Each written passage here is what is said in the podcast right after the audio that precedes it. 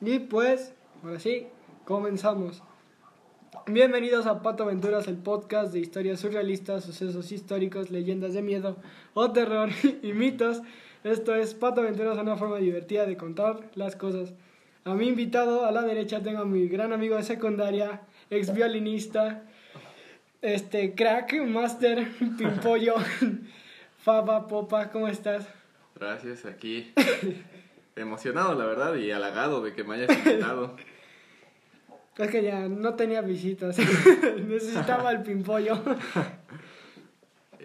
y pues el tema de hoy es criaturas norteamericanas y eh, vamos a hablar sobre el monstruo de Infield, la criatura de Lowland, el demonio de Dover, el horrible Wendigo y el monstruo de Poplik. ¿Conoces alguno? ¿Te suena alguno? No, güey, no. Como. No estaba. No, nunca me había como interesado este, este tema. Sí, era como. Pues en chile no sabía nada, güey. Entonces, desde que me invitaste, me dijiste. Sí, fue como de, bueno, a ver, lo voy a ver, ¿no? Chile no quiero llegar tan pendejo. Pero pues ni así, güey. Entonces. Llegaste como niño del Comipems en su primera vez, no sabe qué va a pasar, pero está nervioso. Así es. Y pues este el primer monstruo del que hablaremos, o la primera criatura de la que hablaremos será el monstruo de Enfield. Pues es una misteriosa criatura avistada durante algunas semanas en este poblado, que es perteneciente al estado de Illinois en Chicago, en Estados Unidos. Los testimonios describieron a un extraño monstruo de cuerpo corto, tres piernas, ojos grandes de color rosa. Pues sus avistamientos comenzaron el 25 de abril de 1973, cuando Henry McDaniel y su esposa regresaron a su vivienda en la noche, cuando encontraron a sus hijos alterados por la aparición de un extraño animal. Los niños no sabían qué había pasado, pero había una gran abertura por la puerta y estaban escondidos en el closet. Henry fue a ver qué pasaba y cuando se encontró a la bestia gris, color verde moco de patas, de tres patas, sacó como cualquier americano en Illinois una escopeta e intentó Cualquier disparar, americano. intentó disparar y el monstruo salió corriendo.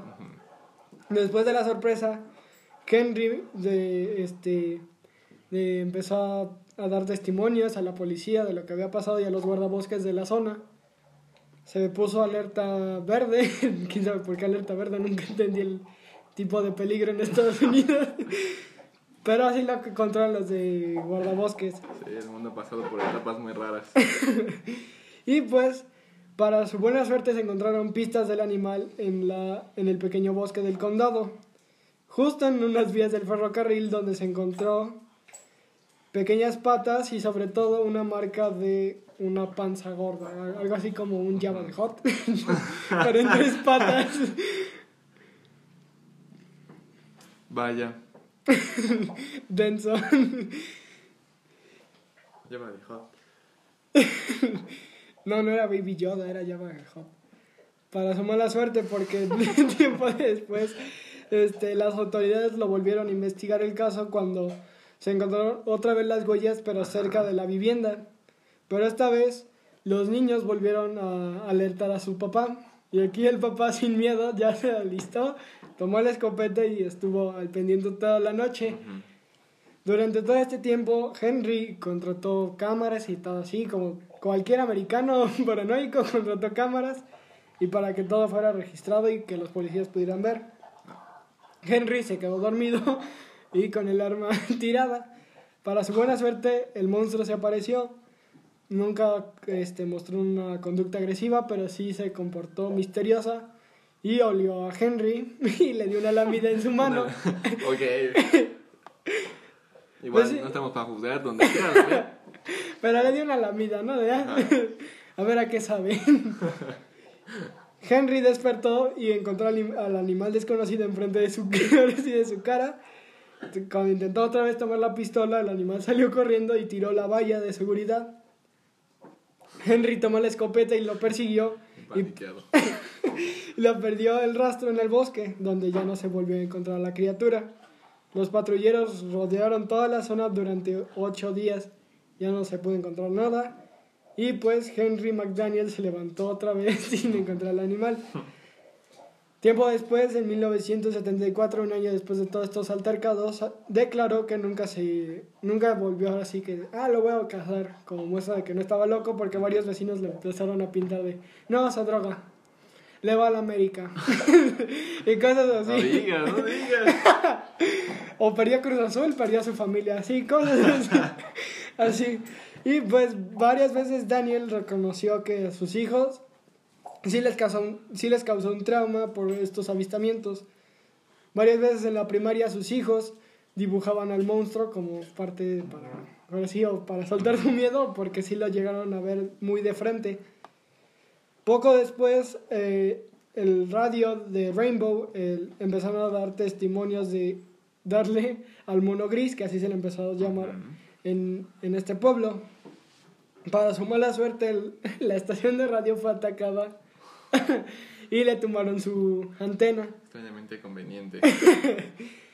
Pues se sabe que la razón por tirarle la antena o la cadena realmente fue porque a varias personas no les gustaba tener la idea de que había una bestia suel- suelta por ahí que nadie sabía qué era. Claro, mejor vivir en la ignorancia a vivir con miedo. Exacto. Otra vez, Estados Unidos. y pues hasta la fecha nadie ha podido explicar lo que le pasó a Henry y a su familia. Pues se crecía y se seguía especulando sobre lo que les había pasado a ellos y sobre todo qué era la criatura. No se sabía si era una bestia una, o sobre todo si era una de otro planeta, que en este tiempo si era de moda, Lo. ajá, lo espacial. Sí. En otras versiones se asegura que Henry era paranoico y que todo esto lo inventó para ganar dinero. Pero en realidad se sabe que la foto de Henry este, es de un hombre sano y totalmente cuerdo y que nunca fue o marihuano o lo que quieran, pero siempre, y él sabe que y él sabe que por sus hijos sabe que hay una bestia rondando por ahí. Y para su otro avistamiento de la bestia fue en 1983, 10 años después, cuando Bill Butler, de 9 años, aseguró ver una bestia en tres patas, de color, de color gris, verde, con ojos rosas, caminar por su casa, en su ca- por su casa del árbol. Ahora sí, él tenía su casita del árbol Sí. en el bosque y cuando iba a disponer a hacer, como cualquier niño de 9 años, este, a construir o a hacerse pendejo, lo que... Encontró a la criatura merodeando por su casa del árbol. Bill se escondió detrás de un arbusto y cuando se dio cuenta que la criatura lo estaba viendo, salió corriendo, salió corriendo del bosque. No, este, cuando salió del bosque nunca lo volvió a ver, pero sabe que nunca mostró una conducta violenta hacia él. O sea, nada más como que se Nada le quedó viendo, pero sí. como por el susto el otro güey dijo, no, vamos. Bueno. Pues, cualquiera lo haría. Y, o sea, güey, qué pedo. En una situación solo, güey, donde te encuentras algo. O sea, más allá de que sea algo conocido, algo desconocido. O tu ex. Exacto, o algo que conoces de más. Te te aparece y es como, "No mames, güey, ya me voy. Y nunca regreso. Y más allá de la conducta que mostró realmente, yo voy a decir, no, me atacó. Me atacó, por eso corrí. güey. Y pues Bill le platicó a su mamá y a su papá lo que había visto. Llamaron a la policía de enseguida y ya tenían testimonios de Henry, que en este caso fue invitado para saber si era su mismo monstruo, Ajá. porque Henry sabía que su que sabía que sus hijos lo habían visto. Cuando le demostró que era el mismo monstruo, Henry le pidió a la policía que merodearan otra vez el bosque para que o fuera seguro que no se comiera la casa del árbol del pobre niño. Ajá. Y pues en una segunda vuelta a su casa del árbol, Bill ahora sí tuvo una, un pequeño altercado. Pues cuando eran ya alrededor de las 9 de la noche, dispuesto para regresar a cenar a su casa, Aquí se le Escu- ocurre, ¿no? También. Las nueve de la noche, sabiendo que algo viste, regresar. pues sí, otra vez otro niño americano curioso, este, escuchó un rugido tipo agudo, que no sabía lo que era, pero como otra vez le llamó la atención. Tiempo después encontró a la misma criatura, pero herida. No supo qué hacer, así que decidió alejarse y dejarla ahí. Cuando salió al bosque de nuevo al día siguiente, no la encontró en el lugar donde se encontraba.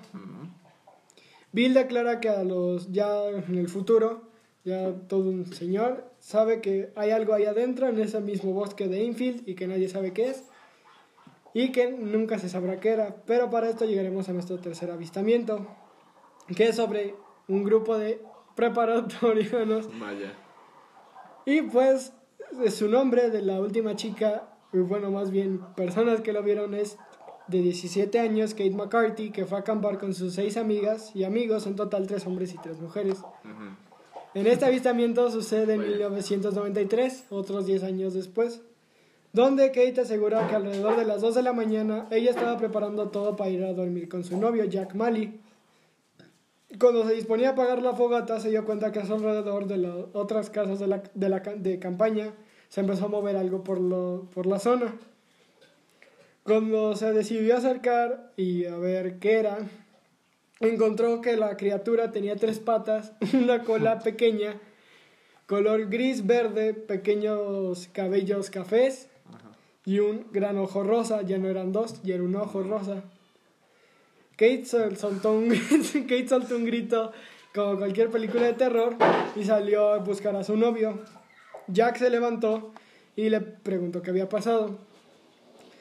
Su Kate solo respondió que había algo allá afuera y no sabía qué era. Los otros amigos salieron a- con Jake a buscar a lo que había, bueno, con Jack a ver qué era lo que había pasado.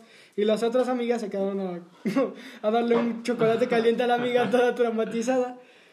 Y pues no tardó mucho para que Jack armado tomara Armado. otra vez, como todos los Unidos. tomara su escopeta otra vez. Una Es curioso que siempre es una escopeta. Es en Chicago. A lo mejor si fuera Texas sería un revólver. Diferentes calibres. Claro, sí. Y pues, con sus tres amigos dispuestos para atrapar a lo que había causado todo esto, Edward Nichols soltó un grito que Jay- Jack reconoció de inmediato. Cuando se lo encontró en el suelo, le preguntó qué había pasado. Cuando su tercer amigo Miles Johnson le encontró, le, le platicó que la criatura los, los atacó y los empujó. Con, ahora sí que se dice Edward que se puso de con la última patita que tiene, que son tres, Ajá. lo empujó. O sea, se puede darse cuenta que sí. Sobredosis. ¿no? Ajá. Sí. Raro, ahora sí que le dio un ataque de pichula. por decirlo así. Claro. Si es la del medio. Tiene sentido. Después, este Jack, ya todo encabronado y con ganas de matar a alguien, como cualquier americano, salió a correr detrás de la criatura de tres patas que logró, que logró ver a la distancia. Sin embargo, la criatura dio un, un rugido agudo, como había descrito Bill, el niño de nueve años. Jack narra que nunca pudo hacer nada, o sea que fue un momento que se congeló totalmente y ya no supo qué reaccionar o cómo responder. Con todo y escopeta no fue de "Ah, ¿qué, qué hago ahora? Ni está cargada. Después de este suceso llamaron a la policía y a los guardabosques de Enfield. Aunque en este momento los testimonios se empezaron a declarar que estaban ebrios y unos estaban marihuanos. La mejor excusa. Ajá. Y más preparatorianos. Aunque Jack, que era el que no había tomado nada, declara que la bestia sí era real y que tiene la, la imagen de su amigo lastimado tirado en el suelo. Que se sabe que lo dejó con un pequeño golpe, por decirlo, pequeño golpe con dos costillas rotas. y pues desafortunadamente ya no se pudo encontrar una versión de la bestia porque se declaró que ellos estaban drogados o alcoholizados y no era un testimonio confiable. Y para nuestro último avistamiento fue en 2013, donde un niño de 9 años de nuevo, de nombre Michael Donovan, cuenta haber visto una criatura de tres patas encorvada, ojos rosas, color gris y verde cerca de la calle de la entrada del bosque, o sea, donde estaba la entrada del bosque. Lo vio entrar, así que vio caminando a la bestia. Ay, Pero él se disponía a dormir y a cerrar sus persianas de su casa cuando se dio cuenta que esta criatura estaba caminando por ahí. Llamó a la policía y la policía ya tenía su cuarto avistamiento. Y en este caso llamaron a Bill y le preguntaron la misma descripción y él dijo que era la misma bestia que él había visto a los nueve años. Ya Bill era ya todo un adulto y confirmó que sí, era la misma bestia que él había visto. Eso ya no es una coincidencia. ¿Quieres ver la foto? ¿Quieres ver cómo lo pintaron? ¿Tú qué dices? Pues. No, güey. Ah, ah, no me da confianza. Dejémoslo en eso. Definitivamente, lo que. Las. Bueno. Las figuras donde, que nos podrían causar más miedo son figuras que asemejan a la humana. No sé si te has dado cuenta que son mutaciones y normalmente eh, este tipo de historias vienen como de, no, pues era alguien normal y, y empezó, empezó, empezó este, prácticas científicas en esa persona y terminó así. y pues ni hace nada, o sea, está ahí, pero siempre puede ser como de, no, pues alguien inventó, este... o si estaban drogados o marihuanos, como de, de preparatorianos más bien. Y pues para nuestra segunda criatura te tengo a la criatura de Loveland, que tú me preguntarás, who the fuck is Loveland? y pues esta criatura se le conoce como una rana. Esta es una criatura criotida, perdón Toño por no aprender biología bien, que ha sido descrita con rasgos humanoides, como acabas de decir. Su primer avistamiento tuvo lugar en la ciudad de Loveland, Ohio, en Estados Unidos, aunque hasta, aunque hasta la fecha no, no existen evidencias físicas que comprueben su existencia. Ha sido vista en varias ocasiones desde hace medio siglo, arraigándose a su relato en la cultura popular norteamericana. Pues su primer avistamiento de este mítico animal se remonta en el año de 1955, cuando un hombre afirmó haberse cruzado con tres criaturas de casi 90, de casi 90, 90 centímetros de altura, como un jugador de básquetbol. La persona lo describió como una especie de parecidas a las ranas, o sea, vio así que tres humanoides, cabeza de ranas, sin cabello, con arrugas en la cabeza, el pecho bombado y la boca grande, correr por la carretera y brincar al lago. O sea, tres. Ajá. Ok. Para el 3 de marzo de 1972 se registró otro encuentro en la zona. En esta ocasión fue un policía que transitaba en su auto por la carretera, cuando de repente observó un extraño animal parado a un lado del camino. O sea, pensó que estaba herido o lo habían atropellado. Cuando se acercó, pudo notar que el extraño animal estaba parado, no estaba realmente acostado. Cuando lo vio, la bestia solo lo miró por un momento y dio un salto a la valla de seguridad. Chale, no dejan descansar en paz. Cuando el policía trató de buscar qué era, ya no lo pudo encontrar en el lago. mucho tiempo después el mismo policía regresó con a su base y reportaron en la zona donde él había estado un incidente con un compañero donde habían reportado a la misma rana o a la misma rana que él había visto que había y aquí pudieron ver las huellas que había dejado la criatura al escapar al, al lago Dos semanas después, en este mismo lugar, el policía Mark Matthews se encontró con la rana de Loveland. En ese avistamiento, el oficial, el oficial declaró que un animal estaba tirado en la carretera otra vez. A lo mejor estaba echando coyotito o se estaba echando. Ahí le gustaba estar a la Dejámoslo así. y pues por lo que pensó que estaba muerto. Se bajó del coche para quitarlo del pavimento. Cuando se acercó, el animal se paró de un brinco y se fue cogiendo como si estuviera herido. El testigo afirmó que al huir le disparó a la bestia, pero no logró el, el, eh, eh ajá, sí. Por lo que saltó la valla y se dirigió al lago. Son pendejos, ¿no? ah, pero no fueran negros porque ahí sí les Uy, uy. Se tenía que decir y se dijo los policías son unos racistas de mierda. Otra vez ya le dieron a alguien, güey. No. O sea, Trump no va a ser presidente, eso está clarísimo. Igual que, igual que Peña, es que extraña a Peña. igual que AMLO. La guapura de México. eh, güey, está bien culero este sexenio. y año más bien. bueno, pero eso, el año puede variar por la pandemia, pero... A lo mejor el 2021 se compone. Esperemos que sí, se supone que en enero llega la fase 3 de la vacuna. ¿Cuántas fases faltan? Es como Goku. No, espera. Tendremos que llegar a un montón de episodios para llegarlo a ver otra vez como Saiyajin. No. Se supone que no son cuatro. Y ya la cuarta fase es como de, pues ya se distribuye Mundial. a todo el mundo. A lo, mejor, como- a lo mejor Tepito saca la preventa.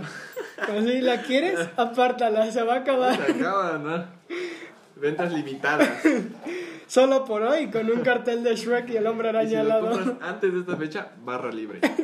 Interprétenlo como quieran. Pues ya con la bestia herida, volvió a disparar y no lo ya no lo puedo ahora sí quedar. Matthews declaró en el año de 2001, en una entrevista por correo electrónico, que su encuentro con el animal fue difundido de una manera exagerada. O sea, que todo esto fue... Que esto fue una exageración Ajá, totalmente de los medios. Sí, sí. ya que no era un monstruo, el animal era algún tipo de lagarto que alguien tenía como mascota. Va. Esto es lo que él decía. A lo mejor alguien lo dejó ir. A lo mejor era solo de estos así, uno de la Comic Con. y nada estaba tirado en el suelo. Pues el animal no creció mucho para su acuario, él decía que a lo mejor era una mascota que alguien dejó ahí o lo tiraron totalmente. Cabía en su casa. Lo podía llevar ahí en la cajuela, ¿no? De, Súbete, te doy right. Así como el, en el GTA, el perro de, De de Franklin. Franklin que sube al auto así bien chingón, güey. Yo quiero así mi perro, güey. Y el policía, yo quiero así mi rana, la puedo subir. Mide como un jugador de básquetbol, pero la puedo subir. Mascota. Y pues después de esto, dio que su criatura medía menos de 3 pies de largo. Otra vez los gringos y sus medidas, que al chile no entiendo. No saben usar el sistema métrico. Son- raros. Y pues aquí él afirma que no parece ser un animal o una criatura agresiva. Pues con este encuentro de, los, de las ranas encontraron mucho más.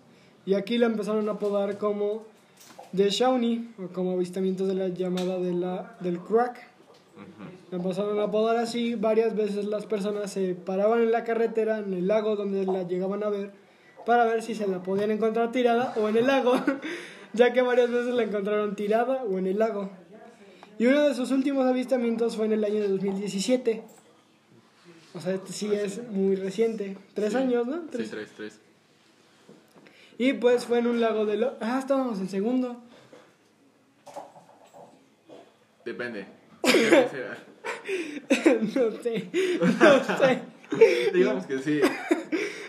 Y pues en este último avistamiento fueron dos pesqueros que aseguran haber visto a la criatura, Kemba Smith y su hija Ashley Smith Jr. Los testigos comentan que como cualquier día era un día de pesca normal, pero pues no fue así. Kemba preparó el bote y Ashley preparaba la caña y todo para pescar algunos pescados y para comer y para también vender. Cuando se dio cuenta esta Ashley que cuando al, lado, al otro lado del río se, encon- se encontraba una criatura de dos metros en forma humana de color verde oscuro viéndola. Ella decidió ignorar esto y dijo, a lo mejor es un árbol y ya estoy Una sombra. alucinando. Sí.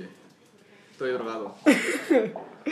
A lo mejor me fumé otro té de manzanilla y a lo mejor ya estoy viendo cosas que no son.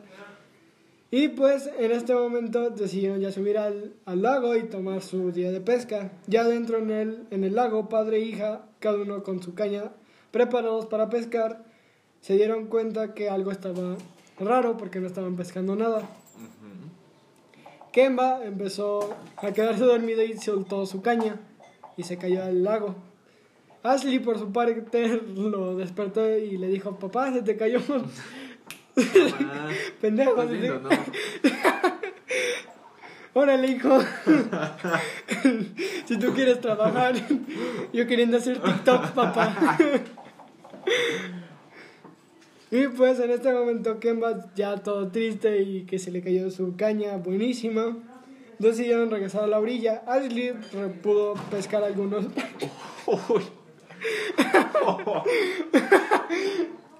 Eso va a salir en el podcast. ¿eh? O sea, cuando escuches esto va a salir el pa. Ah, Bueno, cuando yo tenía perro, a cambiando de bestia. estornudaba y se pegaba con- en la nariz contra el piso, así. O sea, y se escuchaba de que se golpeaba duro, duro, duro. Y, y las, primeras era- las primeras veces que pasó fue como de, ¿qué fue eso, no? y, y ya, ¿no? Nos empezamos a preocupar de que, Lo tenía algo, le metía la coca. ajá, Era cara cortada, ¿no? Como esa escena que pones de montañita y ¡pam! pastelazo. de que algo le pasara, se golpeara, se fracturara la nariz. Pero nada, ¿no? Y, y ya pasó el tiempo y como que lo hacía por gusto. O sea, me voy a pegar así, Sí, ya como sea, ya. La vida es más una. por costumbre que... ¿Por qué no? Sí, regresando. Siguiendo el tema. Pues Kemba ya en la orilla con su hija decidieron ya ahora sí terminar el día de pesca y sobre todo ya empacar todo y para vender al día siguiente. Kemba le dijo a Ashley que ya pusiera todas las cosas en la camioneta que estaba en el otro lado donde siempre se ponían. Regularmente Kemba siempre ponía la camioneta en la carretera, pero en este caso le decidió meter ya donde se pescaba y todo eso. Cerca del agua. sí. Ajá. Ashley le preguntó que si no necesitaba algo más, porque ya se iba ahora sí, ya lejos. Y, si necesitas algo, dime, si no ya. Le dijo, sí, ya adelante, te ve, prend- ve prendiendo la camioneta. Dicho esto, Kemba se dio cuenta que enfrente de él estaba una criatura de dos metros, color verde, viéndolo. Kemba no supo qué hacer, se quedó frío, no supo cómo reaccionar. Y Ashley, cuando decidió regresar para ir a ver a su papá, le gritó: este Dad, perdió." what the fuck are you doing, run? Kemba salió corriendo a la camioneta y prendió de rápido la camioneta como se pudiera y salir rápidamente como pudieran. Y como cualquier acción que tiene que ver con fantasmas o cualquier cosa, no prendía. La rana se quedó estática y lo, se les quedó viendo todo el rato. Ashley en este momento decidió y le gritó a la criatura. La criatura solo decidió dar un brinco y regresar al lago. Al día siguiente, después de todo esto, decidieron volver al día de pesca, pero Kemba tenía la duda si iba a volver a ver a la criatura. Kemba, ya solo, ya no decidió ir ahí con su hija, se quedó dormido otra vez en la lancha donde estaban pescando. Cuando despertó, se dio cuenta que era- ya eran las 9 de la noche. O sea, se quedó Todo el día. Kemba declara que había un olor musgoso y como un olor a podrido cerca de donde él estaba. O sea, se quedó en medio del lago y empezó a oler raro. Cuando se asomó, pudo ver que había tres ranas nadando alrededor de él. Imagínate. Ese güey fue como la escena de la princesa y el sapo, todo así. la canción de Vamos a. con la, con la luciérnaga y el cocodrilo. Pero a él le pasó que estaban nadando alrededor de él tres ranas de dos metros alrededor de él. Kemba decidió tomar el remo, prenderle al motor y salir corriendo. Sí. Cuando dio sus testimonios a la policía, varias veces le preguntaron cómo eran las criaturas y dijo que eran tres, una color verde oscuro, una verde color como una rana normal y una de que pues, se podía destacar que era un color naranja. Que esta es la primera vez que alguien ha visto a una criatura verde porque siempre se les declaró que eran verdes y, y él las vio naranja. Y eso en la noche, imagínate. o sea, que- y pues esta fue la última vez que alguien pudo ver a la criatura de Lowland. Su último testimonio fue Kemba, que fue en 2017 la última persona que la vio. ¿Quieres ver la foto de la criatura? ¿Quieres ver? Ahora sí quieres. Esta ya es vieja, esta es de un periódico. Así que esta sí puede ser un poquito más. Pues, vaya. Esta es de Es- 1955, cuando la primera vez que la vieron. Del policía que la vio. Hasta ahí está la patrulla y todo eso. Sí, sí, se, se- Pues es lo mismo, vaya. Estas criaturas con. No sé llamarles mito. Este. Que normalmente suelen causar terror. Siempre son humanoides. Y. Es curioso. Empiezo a creer que nosotros mismos somos los que nos causamos miedo. Solamente exageramos un poco las cosas. En efecto. y de hecho esta criatura, la de Loveland, fue para la película del monstruo del lago, la criatura del pantano, la tomaron como inspiración en base a los avistamientos y también porque tenía forma de reptil y dijeron, pues ¿cómo lo hacemos? Hagamos un reptil, hagamos una película. En el lago. en el lago. Y pues para Se esto... pensando. sí, se partieron el culo y la cabeza también. Para nuestra tercer criatura iremos con el monstruo de Public, que es conocida como el hombre cabra o el hombre monstruo de Public, que es una criatura legendaria que posee rasgos de humano, cabra y oveja.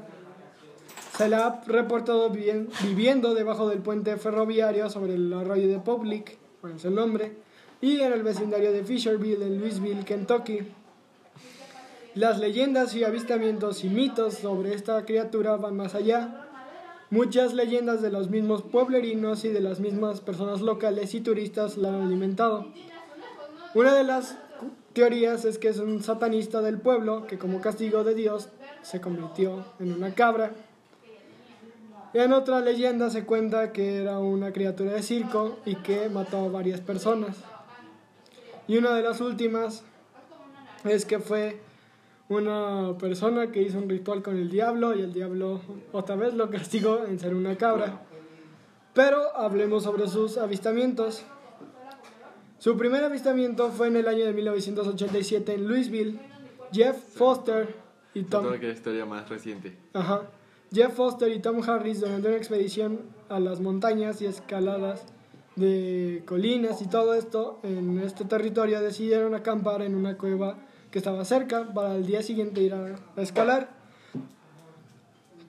Jeff decidió despertarse a las 5 de la mañana y estar listo para empezar el recorrido y tomar fotos del lugar. Pero su amigo Tom decidió solo quedarse dormido. Sí, dijo, pues sí, ¿qué, qué necesidad tengo de pararme a las 5 de la mañana? Pero se sabe que tienes que ir acompañado en caso de escalar por cualquier Sí. cosa de emergencia, pero a, a su querido amigo Jeff le valió pipilín. y dijo, ah, yo me voy a adelantar. Ahí te ve, ahí me alcanzas.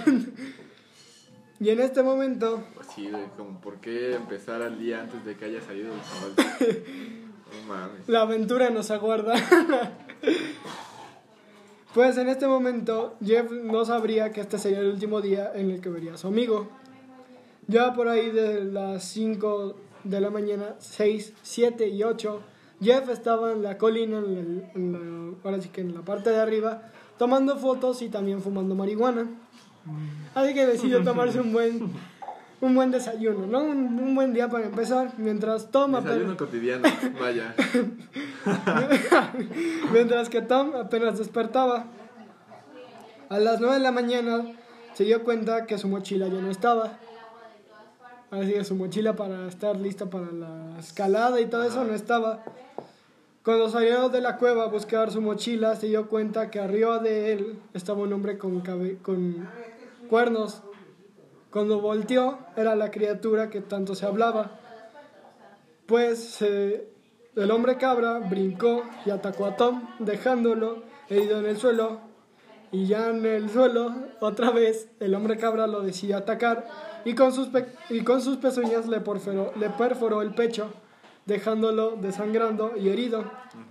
Cuando Jeff por fin bajó de su, mejor al que escaló. cuando Jeff por fin bajó, se dio cuenta que su amigo estaba totalmente herido y que no, no respondía.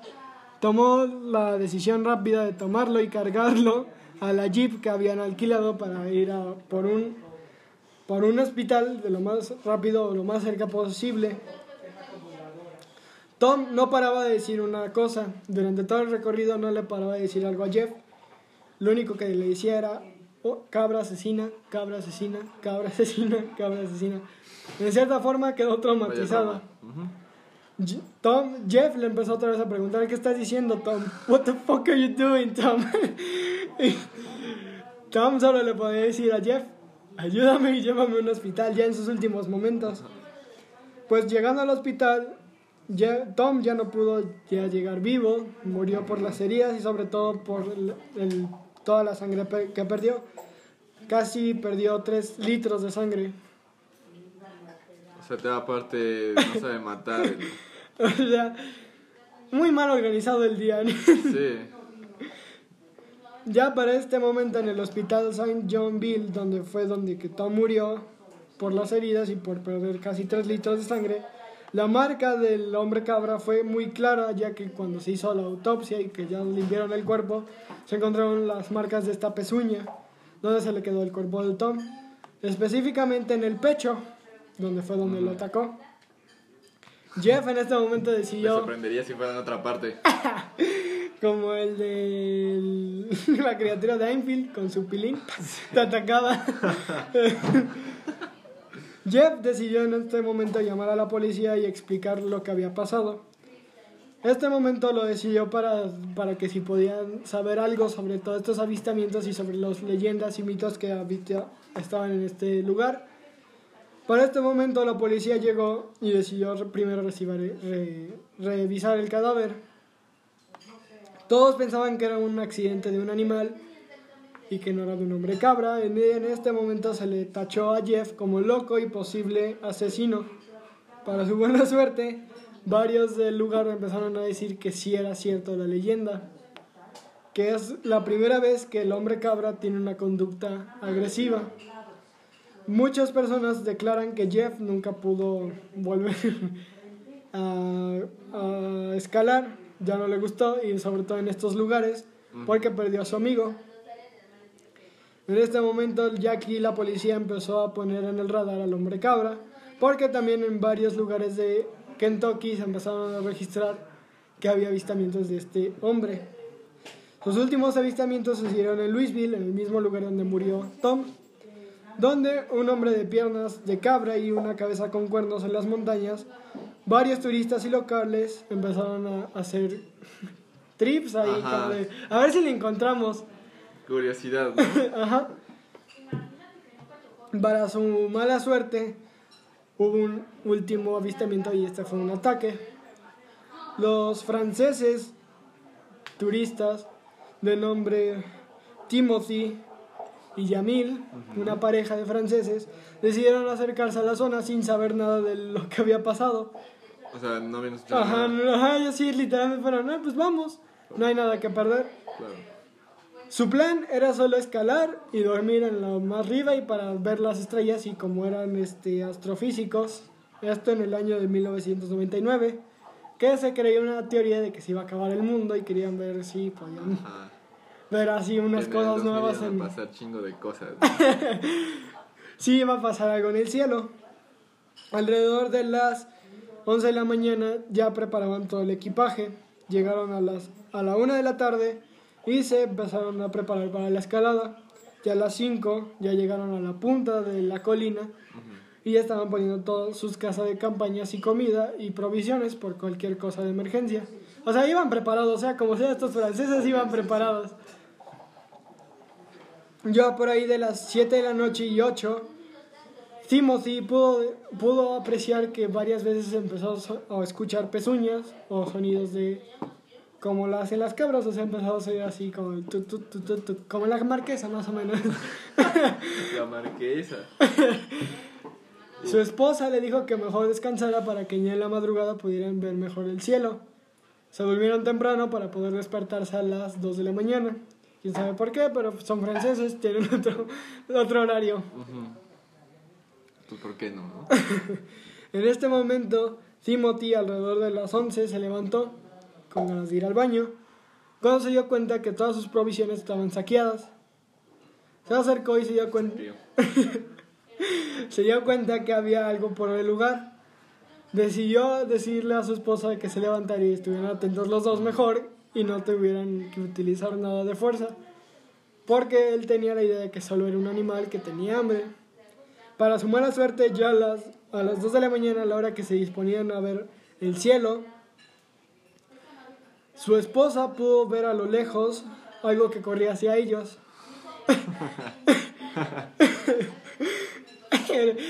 Así no de- Era el, y ya cuando lo acercaron era el policía, ¿no? De lluvia de hamburguesas. Flynn loco. Para su mala suerte, era el hombre cabra. Su esposo decidió tomar a su esposa y cubrirle la espalda. El hombre cabra lo atacó y pues en este momento este solo lo, lo golpeó con los cuernos, lo llegó con los cuernos y le... Al esposo. Ajá. Así que sí cubrió a su esposa. Ajá. Ya en el suelo, la esposa lo cubrió a él. El hombre cabra tomó las cosas de las provisiones y se fue. No hizo ninguna palabra, ningún ruido en específico o algo que se le pudiera identificar, pero la, esta, la esposa pudo dar la descripción del hombre. No se sabe la personalidad ni está registrada en el pueblo, pero se le conocía como, lo decían las leyendas, un granjero que hacía ritos satánicos, recordando que en 1980 había un pánico satánico, en 1990 también había un pánico satánico muy grande. Varias personas del pueblo le empezaron a explicar a la pareja que esto no era la primera vez, que ya en 1987 le había pasado a una persona y que había fallecido y que para su buena suerte no falleció su esposo. Ya en el hospital con una herida superficial, si nada más le pegó lo- con los cuernos en el pecho, pero sí lo dejó muy herido. Ya al final de toda esta experiencia los franceses hicieron una novela Ajá. se le conoció como el fauno, lo llamaron el fauno. La esposa decidió llamarlo el fauno, aunque ya se le tenía el nombre, pero decidió escribir un libro sobre el fauno. Yo lo patento. Cobro de eso. Y pues en esta novela habla sobre la historia de amor de un fauno y una princesa. Le decidió cambiar el nombre y decidió olvidar. Sí, atacó a mi esposo, pero que sea sobre una historia de amor. Claro. O sea, sin resentimientos la señora. Se hizo pega en Francia. Y pues sobre todo es eso lo que destaca de El hombre cabra. Este fue su último avistamiento. Ahora sí, ya para terminar la, la parte final del podcast, tenemos al último invitado, a mi pana, a mi hermano, al pana Miguel, ¿cómo estás? Aquí ya llegamos, llegamos tarde. ya llegamos. Y pues nos quedamos en- terminando con el hombre cabra y vamos a empezar con el Wendigo. Y su término en, en las, en las antiguas palabras norteamericanas significa búho y eh, que también se le puede traducir búho o también el búho que lo ve todo. Así lo llaman ya en el idioma de los nativos americanos y también su nombre ya de los, como lo llamaban realmente era el huítico en el idioma que se le llama originalmente. Sus características físicas son como solo sus víctimas saben cómo es, pues se le describe como una criatura de aspecto humanoide, alta y huesuda. Posee largas extremidades, dedos finos, alargados como garras, un rostro terrorífico y dientes afilados. Algo así como el de la isla de Kong. Esos así que están así, Ajá. los de esa cara, más o menos así.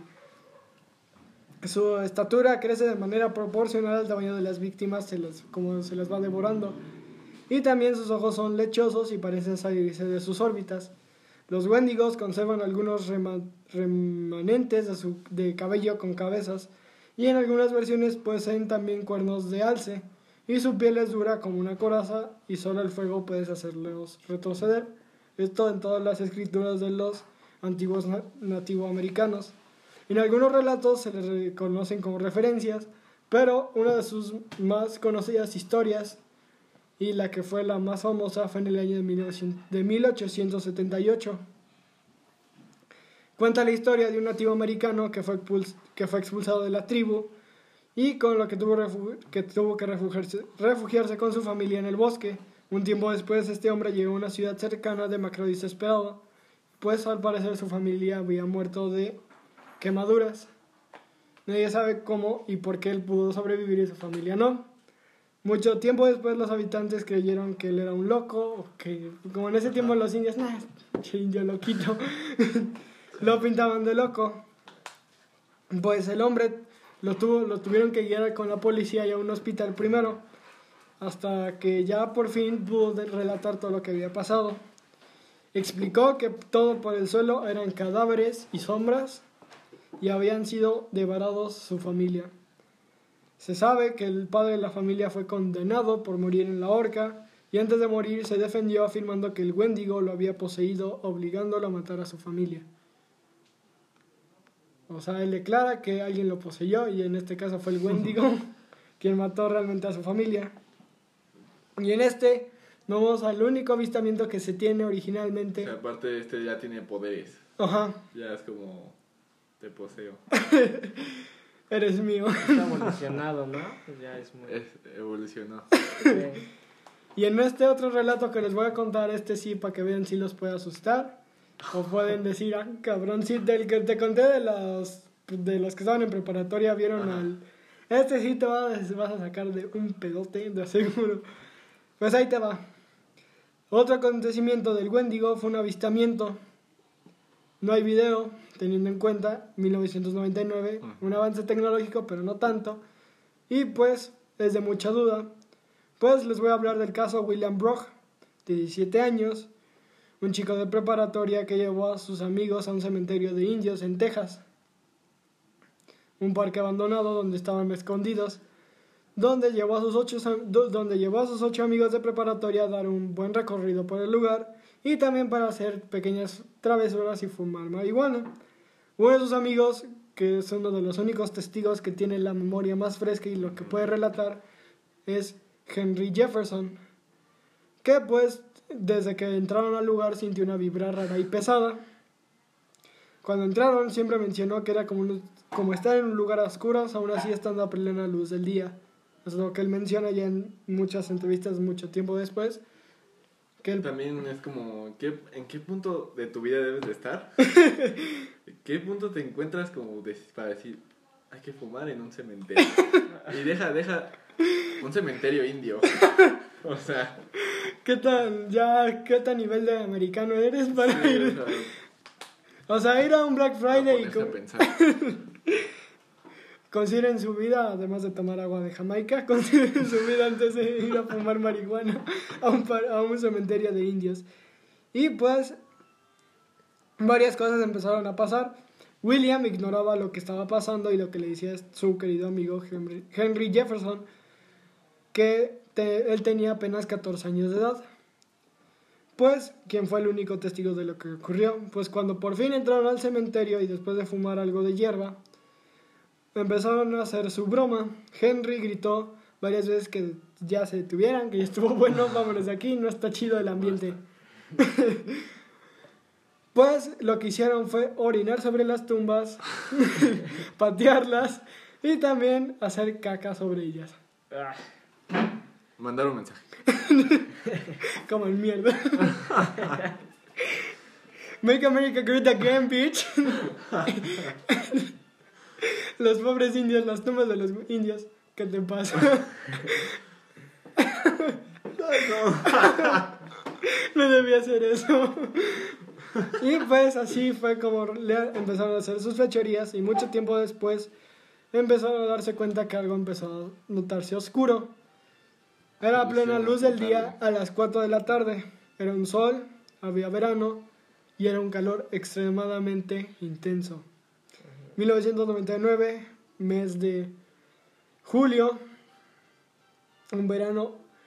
Y pues a las 5 de la tarde, cuando el sol estaba en su mero apogeo, Henry describe como si, la, como si el sol hubiera desaparecido, todo se tornó gris, las mismas tumbas empezaron a sacar neblina, el bosque se empezó a hacer oscuro y todo empezó a tornarse frío. Esto, todo lo que esto es todo el único testigo que puede decir lo que pasó esta noche. Y pues cuando empezó a darse cuenta de que algo empezó a pasar, Henry le gritó a su amigo Will que algo estaba detrás de él. Cuando Will vol- volteó detrás de él estaba el Wendigo, quien tomó forma de su peor pesadilla. Tomó que cual- quien tomó a Will con su mano, que era de una extremidad muy grande, lo tomó. Henry comenta que fue un momento en el que él quería correr, pero por una razón nunca pudo hacerlo. Eso sonó a relato de Stephen King. Sí. Y pues ahorita vamos ahí, pero primero déjame contarte lo que pasó. Ok. Pues en este momento el Wendigo lo tomó, le devoró la cabeza y es aquí cuando los demás, después de ver esto, empezaron a correr. Vaya dato. Fue como de... ah. Me toca. Y pues en este momento todos sus amigos empezaron a correr menos Henry, quien se quedó estático, pues sabía que varias historias de los indios eran reales. Uno de los consejos que él sabía en varias bibliotecas que él había ido y había leído sobre el Wendigo y sus leyendas era que te quedaras quieto y él no te iba a hacer nada o te hicieras el muerto. De dinosaurio. Y pues en este momento ya cuando el Wendigo se empezó a hacer más grande y más grande como aumentaba el miedo, pues varios ya empezaron a correr y Henry se decidió a hacer el muerto. a la estatua de marfil. Soy un árbol. Como en el GTA, güey. Se tomó su pastillita y dijo, adiós, desconecte. El servidor está fuera de... generando terreno. Y pues, cuando se dio cuenta que él realmente el Wendigo lo ignoró, él despertó ya a las 9 de la noche. Regresando a casa, no recordaba lo que él había pasado, pero tenía memoria de lo que había pasado. O sea, no recordaba mitad de lo que había empezado, pero sí recordó lo que le pasó a su amigo. O no, sea, pues eso nadie lo olvida. No. Pues, O sea, ok. O sea, sí sabe, o sea, de lo que era. mentales, ¿no? Sufría de eso. O sea, sabía que iban a ir a hacer fechorías, de ir a un parque indio, eso ya no lo recordaba y sí recordó lo que le había pasado a su amigo Will. Pues ya llegando a su casa, todo asustado y con todo, una- un, todo un trauma, decidió hablarle a todos sus amigos. Le Les preguntó si él sabía lo que le había pasado y, que, y si sabían si Will lo habían recogido, se lo habían llevado por lo menos el cuerpo. A lo que cada uno de sus amigos le respondió, Henry, no vuelvas a llamarnos por favor y no hagas bromas de ese nivel. Todo parecía como si lo hubieran olvidado y todo era solo un juego que realmente no había pasado. Pues se metía mota cada rato. Lo alucinó. Henry tiempo después describió y escribió un libro de terror. Varias veces fue entrevistado y sobre todo por la familia de Will, que le, le explicó el por qué Will había desaparecido y nunca había regresado. Henry siempre sostuvo esta teoría de que el Wendigo se lo había devorado. La familia, solo alguien le creyó y fue su hermano menor, quien sabía que Will andaba por marihuana y todas las drogas que él quisiera. Pero sus papás y sobre todo su abuela, quien era muy apegada a Will, decidió tacharlo de mentiroso y drogado a él, no a su, no a su nieto, pues obviamente. En el libro de terror de Henry, que escribió tiempo, mucho, mucho tiempo después, fue sobre el Wendigo. Y esto fue tomado en varias películas y libros, recordando que la película de Stephen King es en, en miedo. Ajá. En el libro también es en miedo, pero todavía no se conocía sobre el Wendigo. Y Stephen King en varias entrevistas reconoce que el Wendigo sí es una forma de lo que se le podría conocer como lo que está inspirado, pero no, tan, no tanto. Pues el ritual de Cho también los, ni los indios sabían que existía ahí. Sí. Tiene varias referencias, como en películas y series, el Wendigo, como en, Stephen- como en la de It, Ujú. libros, en series, en Supernatural y en videojuegos como un Tildón y un. Y un Tildón y creo que nada más. y pues varias veces Henry para cerrar declaró que el Wendigo sí existe, pero muy pocos tienen o la mala suerte de verlo o también nunca deseárselo a nadie de que lo vea. Pero le olvida, ¿no? O sea, No, Henry sí fue el único que lo Es- recordó. pues sí, pero los amigos no lo recuerdan. Ajá. No, pues todos lo tacharon de no loco. quieren recordarlo. O sea, ¿y ¿para qué recordarlo? no? o sea, ponte a pensar que este tipo de historias viene de gente, gente chismosa. güey. gente que por naturaleza son así, güey. que no se pueden quedar con una historia que vivieron. No sé por qué, güey. o sea, tienen que la necesidad de estarlo contando, estarlo contando, estarlo contando. Y pues no sé si hizo dinero a base de eso, pero Esperemos que no. Pues ahí te va Henry ya en sus últimas entrevistas que le lo hicieron. ves en un trasfondo de sacar dinero de una muerte. Eso sería muy malo, amigo, de su parte. Henry ya mucho tiempo después declaró que todo esto no fue una mentira, no estaba ni él no estaba drogado en este momento. entonces se le puede aclarar una parte de credibilidad. Eso ya será su parte de pensar, que crean ustedes si es verdad lo que les acabo de contar de Henry. Y para cerrar, tenemos un, ya para hacer con broche de oro, nada más y nada menos que el demonio de Dover. Que tú estarás pensando, who the fuck is the demonio de Dover? Como con todos. Pues es una criatura, otra vez, casi semi-humano. De la cultura popular norteamericana tiene, un- tiene un gran num- número de avistamientos en la ciudad de Dover, en Massachusetts, Massachusetts, donde tuvo encuentros con seis personas en abril de 1972. Los testigos lo han, descrito como un pequeño monstruo humanoide de cabeza grande, cuerpo redu- reducido, pie- piel gris, puede ser bípedo, pero también se mueve en cuatro patas, tiene ojos brillantes, sin oídos, sin boca y sin nariz. Al parecer los avistamientos de este mítico ser solo ocurrieron durante el periodo de un corto tiempo, pues las, las investigaciones acerca de su existencia han sido muy escasas, nadie lo ha podido documentar o se ha podido ver más de una vez. Como que esa época juntó energías, ¿no? Ajá. Pues el único año en el que se pudo ver fue en 1972, el día del 21 de abril, cuando los adolescentes Bill Bartlett, Mike Mazoska, Andy Brody conducían... ¿Cómo lo llamarías a tu perro? Mazoka. Andy Brody conducían hacia el norte por Farm Street. De repente, Bartlett observó a la distancia un extraño animal que se subía a un montículo de piedras en el lado izquierdo de la carretera. Al pasar más cerca, la criatura giró la cabeza para mirarlo con sus ojos brillantes de color naranja. Los dedos largos de la extraña figura se encontraban enroscados y alrededor de las, piedra- de las piedras. El avistamiento, el avistamiento duró solo unos segundos, ya que el auto de los muchachos no se paró, no se paró y la criatura se fue rápidamente. El joven realizó un dibujo de lo que él vio y pues describió la extraña aparición como un pequeño ser delgado con cabeza y forma de sandía y del tamaño del resto del cuerpo con ojos grandes, redondos y vidriosos, sin párpados que brillaban como dos canicas naranjas, brazos y pies largos, delgados y grandes, piel lampiña y de, de apariencia áspera.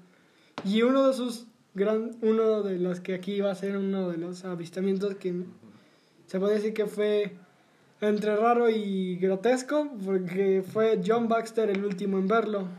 Pues venía con una prostituta lista para hacer nada más y nada menos el delicioso que en su casa. El vista, el avistamiento fue alrededor de la medianoche, cuando John Baxter regresaba con la prosti en su carro. Cuando el adolescente vio que alguien se le acercaba, pensando que era algún conocido, dijo, a lo mejor se, se une al trío, ¿no? Dice, no, no que Un cobro más. A huevo. OnlyFans. ¿Cómo ganar con dos, con dos herramientas? Y pues en este momento se dio cuenta que se empezó a hacer un poco más grande la figura. Pues cuando se empezó a dar cuenta que la sombra se empezó a hacer una gran cabeza y algo se empezó a mover de una manera bípeda. Él le preguntó quién estaba allá afuera. Detuvo el carro y en este momento se, se acercó la criatura donde le puso su mano en el carro. No pudo verle el rostro, pero pudo ver la mano gris tornándose blanca. Cuando iba a abrir la puerta, la prostituta le dijo, ni siquiera lo abras, ni siquiera lo intentes, pendejo. Tienes una cliente aquí. Así que en este momento el joven se sintió inseguro en ese lugar, por lo que decidió arrancar el carro y darse media vuelta e ir a otro lugar. Y para este momento le- la policía decidió a platicar con Baxter, ya que tenía aco- aten- ate- sí, antecedentes de, de peligro. O sea, era un, no era un buen ciudadano, pues.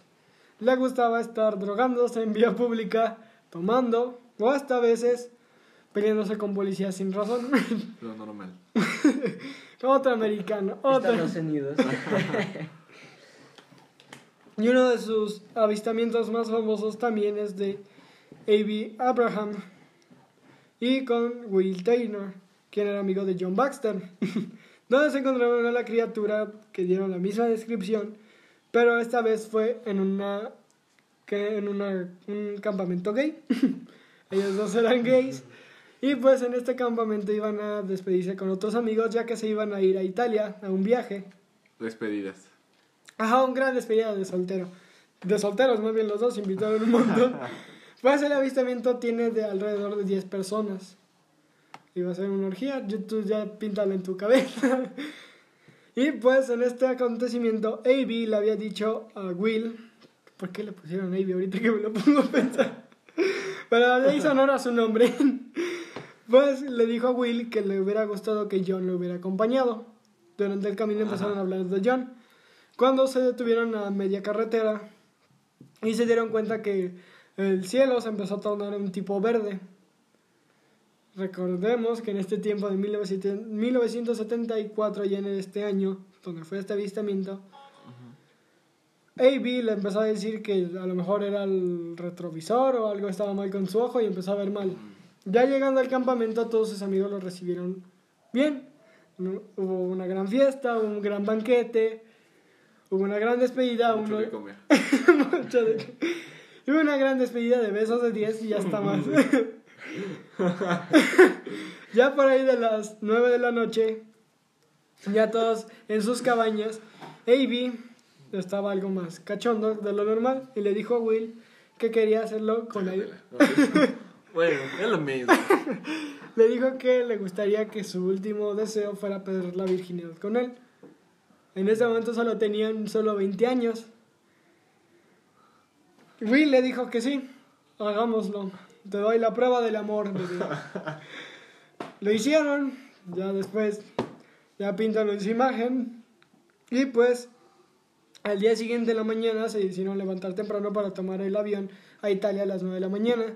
Se levantaron a las 6 de la mañana, se bañaron, se ducharon juntos, se prepararon unos bocadillos y cuando estaban a nada de tomar su último cigarro, Will notó que por el lugar del donde estaban se empezó a notar una criatura que lo estaba merodeando.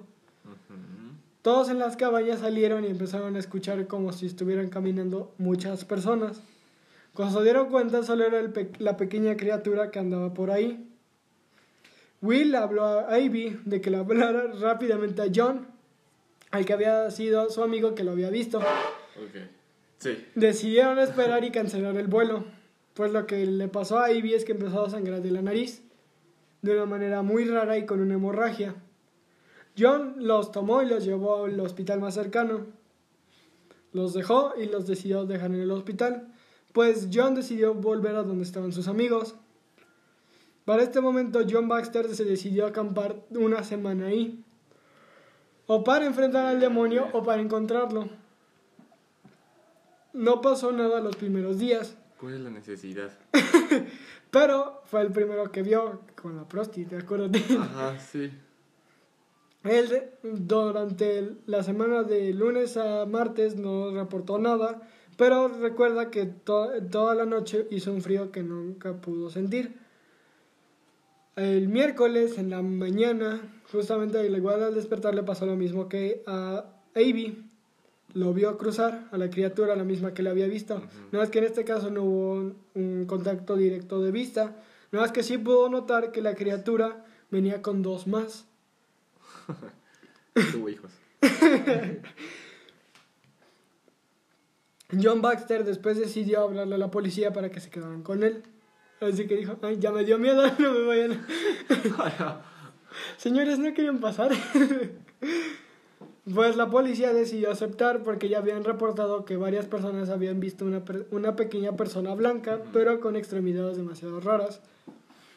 Durante este momento, Dob, este, Baxter empezó a reportar que los policías se comportaron raros. Empezaron a hacer cosas que él no quería ver, como por ejemplo empezaron a pelearse entre ellos, sin nada, sin razón. Cuando salió a tomar aire fresco y para que se pelearan todo el tiempo que quisieran. Tiro. Saludos De a compas. VM. De compas. Este Baxter vio como en el agua se empezaron a salir las tres criaturas que él había visto. Pues el demonio se le acercó y como la- cuando él lo vio en el carro, lo señaló. En este caso se puso de pie y lo señaló. Baxter sintió un miedo que lo erizó. Tomó el carro y en vez de irse quiso arrollarlo. Arrancó la camioneta, intentó arrollarlo, pero en ese momento Desapareció. desapareció. Míralo. Claro. Película gringa.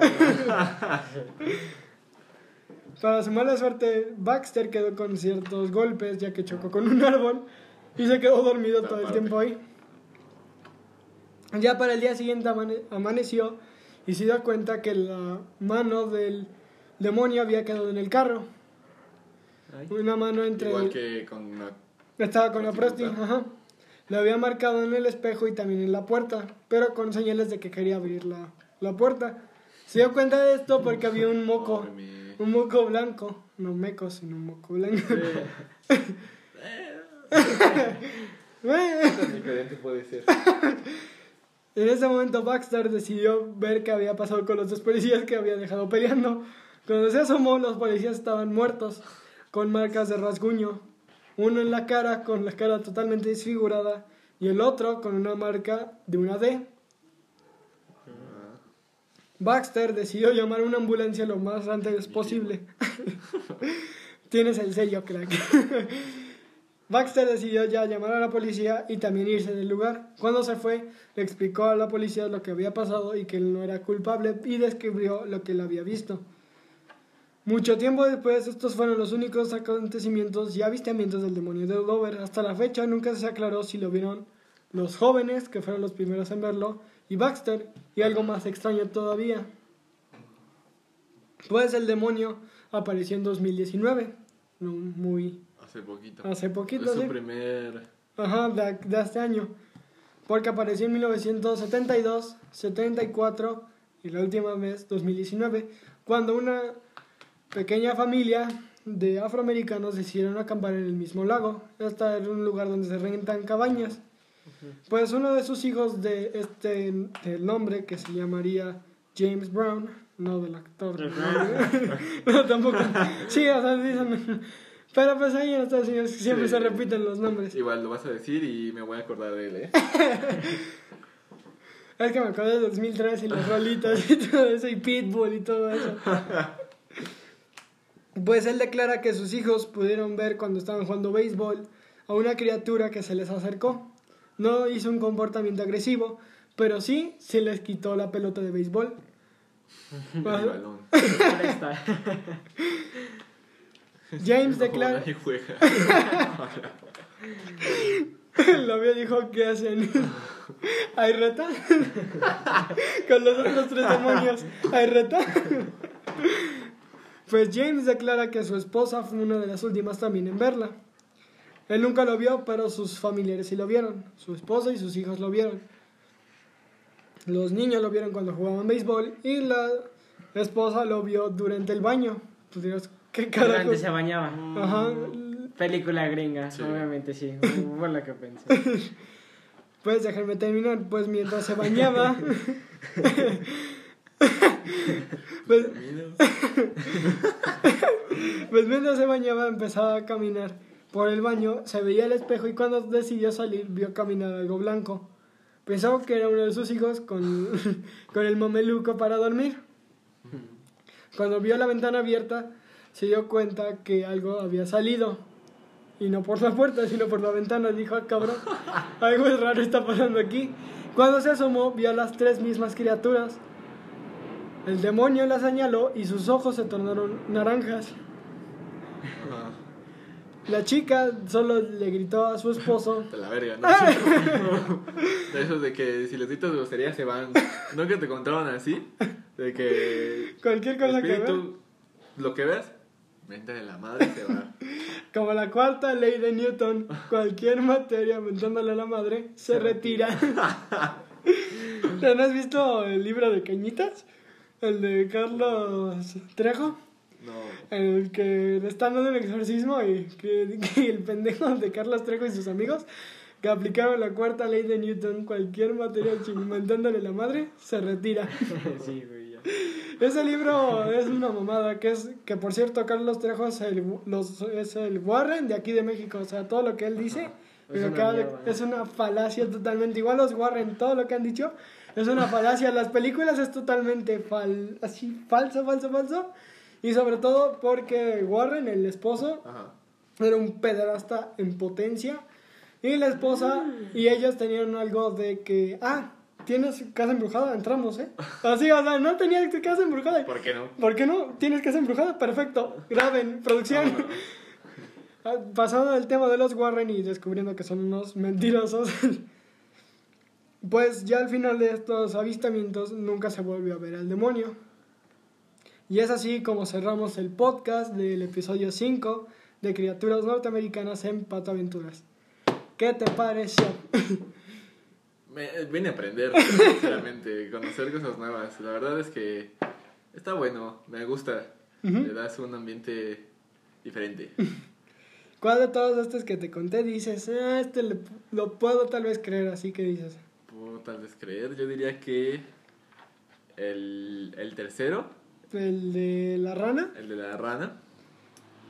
Porque, pues, al chile las cosas que vienen del mar, güey. O sea, el fondo del mar sí es algo que me causa algo ansiedad, güey. Ajá, porque misterio. No sabemos. Y a lo mejor existe. Es un pantano enorme. Allá sea, adentro no- en Loveland no y no sabe. sabemos. Tú, de lo que de los dos que escuchaste, ¿cuál dirías? El primero que escuché se me hace más creíble que el otro. No. El Wendigo. Sí. Pero ese es de los güeyes que, que estaban cagando en las tumbas, ¿no? Ajá. Sí. Eso Suena- lo creo más.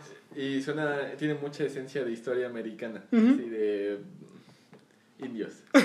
Sí, sobre todo eso, yo cuando leí de que los mismos indios sabían que había algo, y sobre todo porque se los contaban a sus hijos en los tipis, Aparte de- antes de dormir decían, nunca escuches al Wendigo, si no soy yo, no le hagas caso. Porque el Wendigo se transformaba en sus papás o en lo que él quisiera se podía transformar. Eso sí, bueno, me suena más lógico, más creíble, porque además no era como de que los... Ya nada más estaban en Texas, donde todo pasó el desvergue, donde todo pasó. Y pues, ¿quieres mandar un saludo ya para cerrar? No, sí, manda un saludo. manda un saludo, tú mándalo. ¿O dejas tus redes sociales? Aquí sí las puedes dejar, aquí ya. Pues puedo dejar mi Facebook, que es Ángel. Ángel. Ese, ese, hay un chingo con ese nombre, así que dudo que me encuentren. Hay que se partan el culo encontrando. Sí. Simplemente la referencia es que tengo una foto en- con el sol de fondo. Y yo me veo negro, güey. Literalmente así. Negro. Soy una sombra. ¿Y tú? No, ¿No le mandas un saludo a alguien? No, no es- Y pues así cerramos el podcast. Yo fui su narrador, historiador, documentador y hasta su payaso. Yo fui. No, ya me morí otra vez. Siempre digo yo fui. Ya, me- yo siento que me morí. Yo soy Humberto Cruz, director y narrador del podcast Pato Aventuras. Hasta la próxima. Cuac, cuac. ¿Qué pasa? Es que ahorita no, ahorita va a seguir grabando porque me quedé como pendejo. Se va a seguir grabando, güey. Ya mandé el saludo. Bueno, pendejo, las despedidas. ¿Qué haces, güey? Pues ya me Pues quedé. gracias. Gracias por sintonizar. ¿no? Pues sí, ya el viernes se sube. Ya nada más es para. Mañana, güey. Ajá, sí, mañana ya. Los amo. Sigan escuchándolo.